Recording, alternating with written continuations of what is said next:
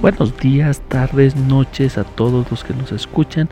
Bienvenidos a este podcast, el primero de este nuevo programa llamado Cine, Estrenos y más. Sean todos ustedes bienvenidos y comencemos.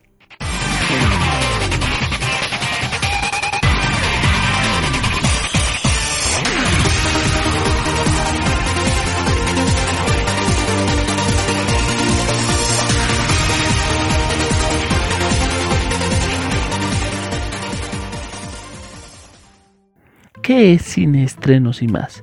Es un programa en podcast dedicado a todos los que aman el cine, a todos los que desean conocer más sobre sus series favoritas y sobre las nuevas plataformas de streaming y qué opciones nos tendrán en el futuro. Para comenzar, vamos a hablar y explicar claramente lo que significa un universo extendido y sobre las dos compañías más grandes en este tiempo en películas de superhéroes, tanto DC como Marvel. ¿De dónde nacen estas? ¿De dónde salen? ¿Y cuál es este universo de superhéroes que está invadiendo las salas de cine y las plataformas de streaming hasta ahora? Se puede considerar que el cine de superhéroes moderno tal y como lo conocemos actualmente se inició en 1977, cuando ante el éxito de la película Star Wars Una Nueva Esperanza, el productor Alexander Salking se planteó la posibilidad de llevar a la gran pantalla al mayor superhéroe de la editorial DC Comics y primer superhéroe de la historia, Superman. Gracias al guion de Mario Puzo, la dirección de Richard Donner y el elenco de actores de la talla de Marlon Brando, Ken Hawk y Christopher Reeve, la película Superman marcó una época en el cine de finales de los años 70 y de paso dio el pistolazo de salida a las producciones de cines relacionadas con los personajes del cómic americano que desde entonces y hasta la fecha ya no nos abandonaron más. Por supuesto que bastante culpa del éxito de Superman hay que atribuírselo a los nuevos efectos visuales de pantalla azul, proyecciones frontales y trucaje óptico que surgieron en el cine de los años 70. Dichos efectos eclosionaron con el mega éxito Star Wars y fueron aprovechados por la industria para mostrarnos en pantalla a una persona capaz de hacernos creer que vuela sin sonrojarnos con efectos cutres o baratos, como había ocurrido hasta las series de televisión de los años 60. Por aquella misma época, los editores en jefe de Marvel Comics, competencia de DC Comics en el mercado de superhéroes, se plantearon llevar a la pantalla a sus propios personajes. Por las gestiones de Archie Godwin primero y de Jim Shooter después, solo consiguieron llevar a la televisión series a veces bastante sonrojantes como Spider-Man o Hulk esta última con Lou Ferrigno como un grotesco y mudo Hulk y con Bill Biggs como Bruce Banner. También se llevaron a estrenar películas para televisión, los famosos telefilmes. Los años 80 así mostraron que la calidad de las producciones de personajes Marvel eran absolutamente de segunda o tercera fila. Simultáneamente la franquicia cinematográfica de Superman fue decayendo entrega tras entrega, hasta que Superman 4 fue producida por los israelíes Maneham Golan y Joran Globus, propietarios de Canon Group y responsables de bodrios ochenteros del estilo Cobra, Cyborg o American Ninja, solo por citar algunos. De esta forma, cuando en 1987 llegó a la gran pantalla Superman 4, un absoluto desastre en taquilla y un punto oscurísimo dentro de la filmografía del superhéroe con capa. Se certificó para todo el mundo que la franquicia de Superman ya no daba para más, y el cine de superhéroes entró en una pequeña crisis existencial. Afortunadamente a finales de los años 80 la crisis que sacudía DC Comics la llevó a ser comprada por el grupo Time Warner, que se planteó en serio llevar al cine a su otra gran franquicia superheroica, Batman. Esta vez para poner en imagen al oscuro justiciero de Gotham, se eligió al director Tim Burton, que venía de filmar películas que eran el estilo que querían transmitir con el nuevo Batman. Esto es personalidad, oscuridad, un universo propio y un estilo visual muy característico. De este modo, hacia la década de los 90, el autor de Edward Manos de Tijera y Beetlejuice logró un rotundo éxito de taquilla y de crítica relanzando de nuevo el cine de superhéroes de calidad y abriendo una nueva franquicia cinematográfica, la de Batman. Así, en años sucesivos fueron estrenándose Batman Returns, aún dirigida por Tim Burton, Batman Forever, esta vez fue Joel Schumacher el realizador y finalmente Batman y Robin, cuarta y última entrega estrenada en 1997, de nuevo bajo las órdenes de Joel Schumacher, y con actores tan relevantes como George Clooney y Alicia Silverstone. Sin embargo, esta película tenía el mismo mal que 10 años atrás afectaba a la saga cinematográfica de Superman y la cuarta entrega del Justiciero de Gotham. Se convirtió en una historia infantil y absurda, llena de decorados coloridos y personajes planos que en lo absoluto lograron transmitir el espíritu de los cómics de Batman. Llegados a este punto, Time Warner entendió que la época de las franquicias de superhéroes de cómics para la gran pantalla había vuelto a llegar a su fin y decidió recoger los pedazos y centrarse en un nuevo tipo de cine, más al estilo de los años 90, el cine catastrofista galáctico en general. ¿Qué hizo Marvel durante estos años de vino y rosas de DC Comics? Se quedó muy atrás debido a la mala gestión de editores en jefe como Jim Shooter y posteriormente Tom DeFalco, así como sus propietarios que a finales de los 80 y principios de los 90 gestionaron la editorial de manera caótica y a veces errática. Mientras Warner lanzaba Batman en el cine, Marvel se dedicaba a conceder licencias para rodar películas de sus personajes más relevantes, cualquiera que se pusiera a tiro.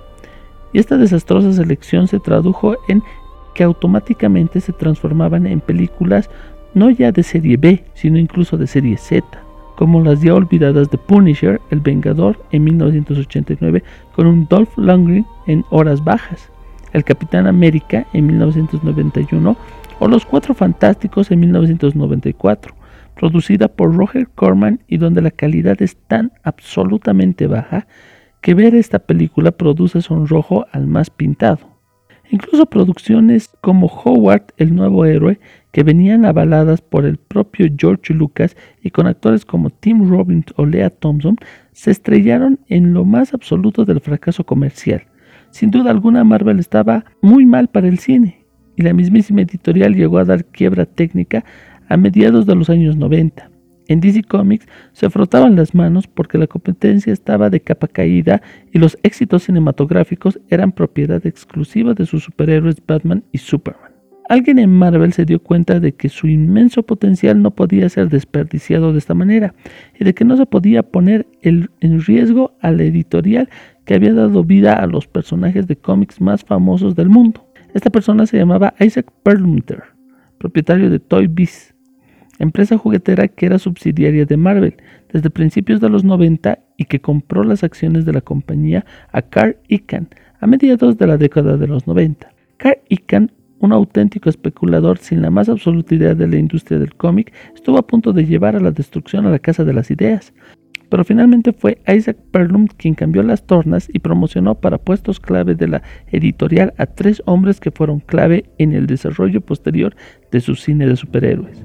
El primero fue Abid Arad, encargado de los recién creados Marvel Studios e impulsor desde ese momento de las franquicias Marvel para el cine, pero con calidad en mayúscula. Abid Arad fue consciente del inmenso potencial sin aprovechar de Marvel Comics y sus personajes. Supo que la industria del cine acababa de agotar la franquicia Batman, de la competencia y supo igualmente que los efectos digitales estaban lo suficientemente desarrollados a finales de los 90 como para poder producir versiones en pantalla grande de los más increíbles héroes de Marvel. Simultáneamente, en Marvel Comics, sección editorial y compañera desde ese momento de Marvel Studios, Isaac Perlum nombró editor a Bill James y editor en jefe desde el año 2000 a Joe Quesada. Este tándem Yemas y Quesada, logró en apenas tres años el milagro de relanzar la editorial de cómics Marvel al número uno, revolucionar la industria del cómic en un tiempo récord, popularizar a sus personajes, franquicias por todo el mundo y convertir las películas de Marvel en los mayores éxitos del cine de superhéroes que se conozcan. Ellos en ese momento aún no lo sabían, pero pronto comenzarían una nueva etapa en el mundo del cine de superhéroes, encabezada por los X-Men de Brian Singer. Traducido al mundo del cine, eso significaba que los personajes de Marvel eran mucho más exportables a la industria del cine que los de DC. Y es que desde 1998, con el tremendo éxito de Blade de Stephen Norrin y Wesley Snipes se puso de manifiesto que si un personaje olvidado y de segunda fila como Blade era capaz de cosechar un éxito tan brutal en los cines de todo el mundo, ¿qué no lograrían personajes con mucho más tirón como Spider-Man, los X-Men y los Cuatro Fantásticos? Dicho y hecho, la simbiosis profesional entre Marvel Comics, la editorial, y Marvel Studios, las películas, logró desde el año 2000 y hasta el 2007 que los mayores y principales éxitos de taquilla del mundo de los superhéroes fueran franquicias Marvel como X-Men, con Wolverine o Spider-Man.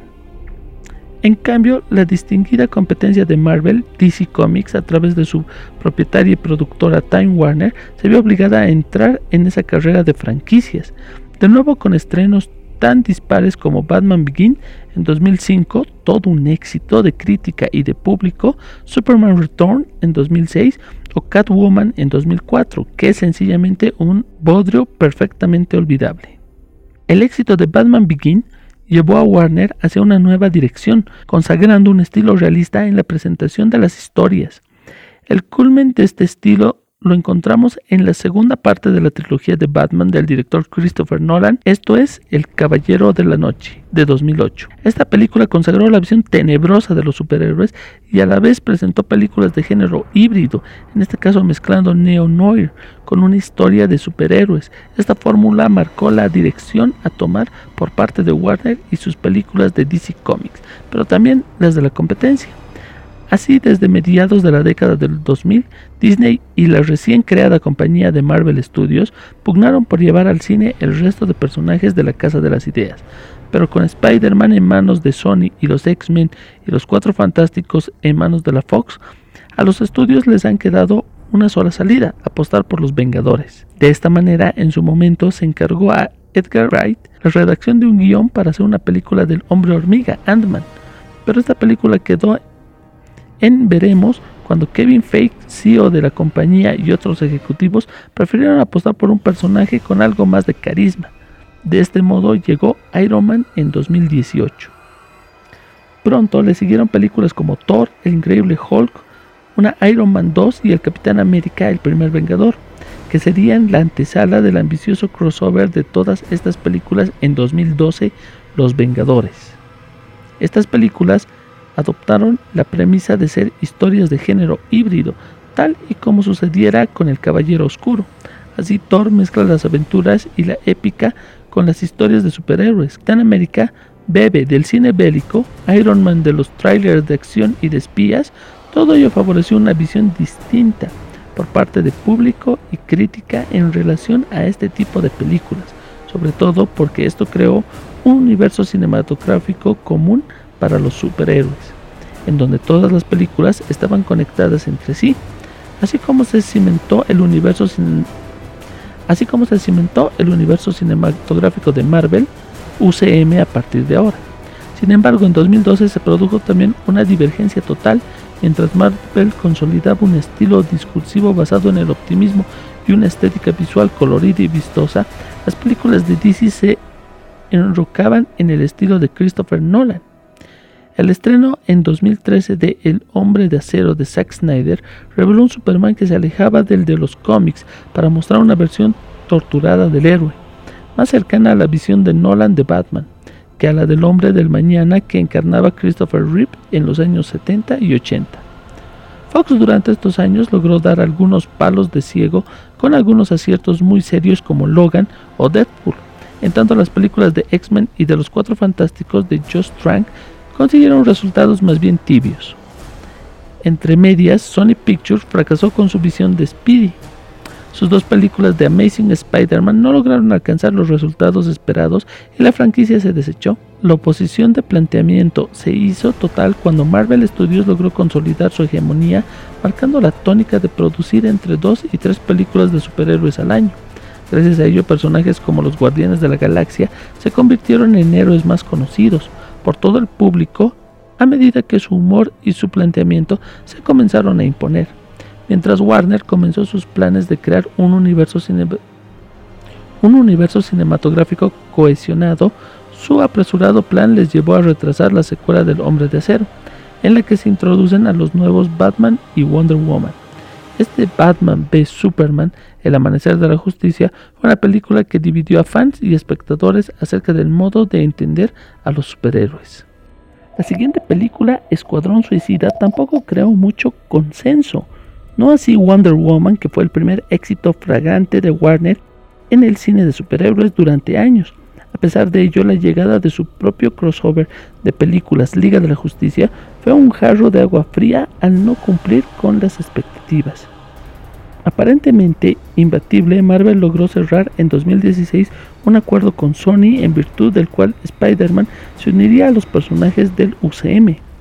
Este acuerdo hizo debutar al personaje en Capitán América Civil War y permitió que se integrara dentro de la continuidad. De esta manera, y con un despliegue de personajes y franquicias en su poder, Marvel llevó a cabo varias películas que introducían nuevos héroes, algo jamás visto en la gran pantalla. Los más sonados Doctor Strange y Pantera Negra. El ambicioso plan de Marvel Studios tomó finalmente forma en 2018 con Vengadores Infinity War una película que adaptaba los cómics Infinito y El Guantelete del Infinito. Esta película logró hacer un crossover con todas las franquicias del UCM y con ello se consolidó una fórmula de hacer cine de superhéroes. Sin embargo, el bombazo de la compra de Fox por parte de Disney anuncia que los cuatro fantásticos Deadpool y X-Men vuelven a Marvel. De este modo, estos personajes se unirían en un futuro no muy lejano al UCM. Bueno amigos, eso es algo de la historia de los superhéroes en el cine. Muy pronto iremos ampliando más sobre estas películas para llegar al tema del Snyder Cut y cómo y qué pinta el nuevo cine de superhéroes a partir de este 2021. Esperando que les haya gustado el programa, los espero la próxima semana para continuar hablando de cine. También estrenaremos nuevos espacios de noticias para ver qué es lo que está pasando con el séptimo arte en todos los países del mundo. Gracias por su atención y recuerden, nos veremos en las salas de cine.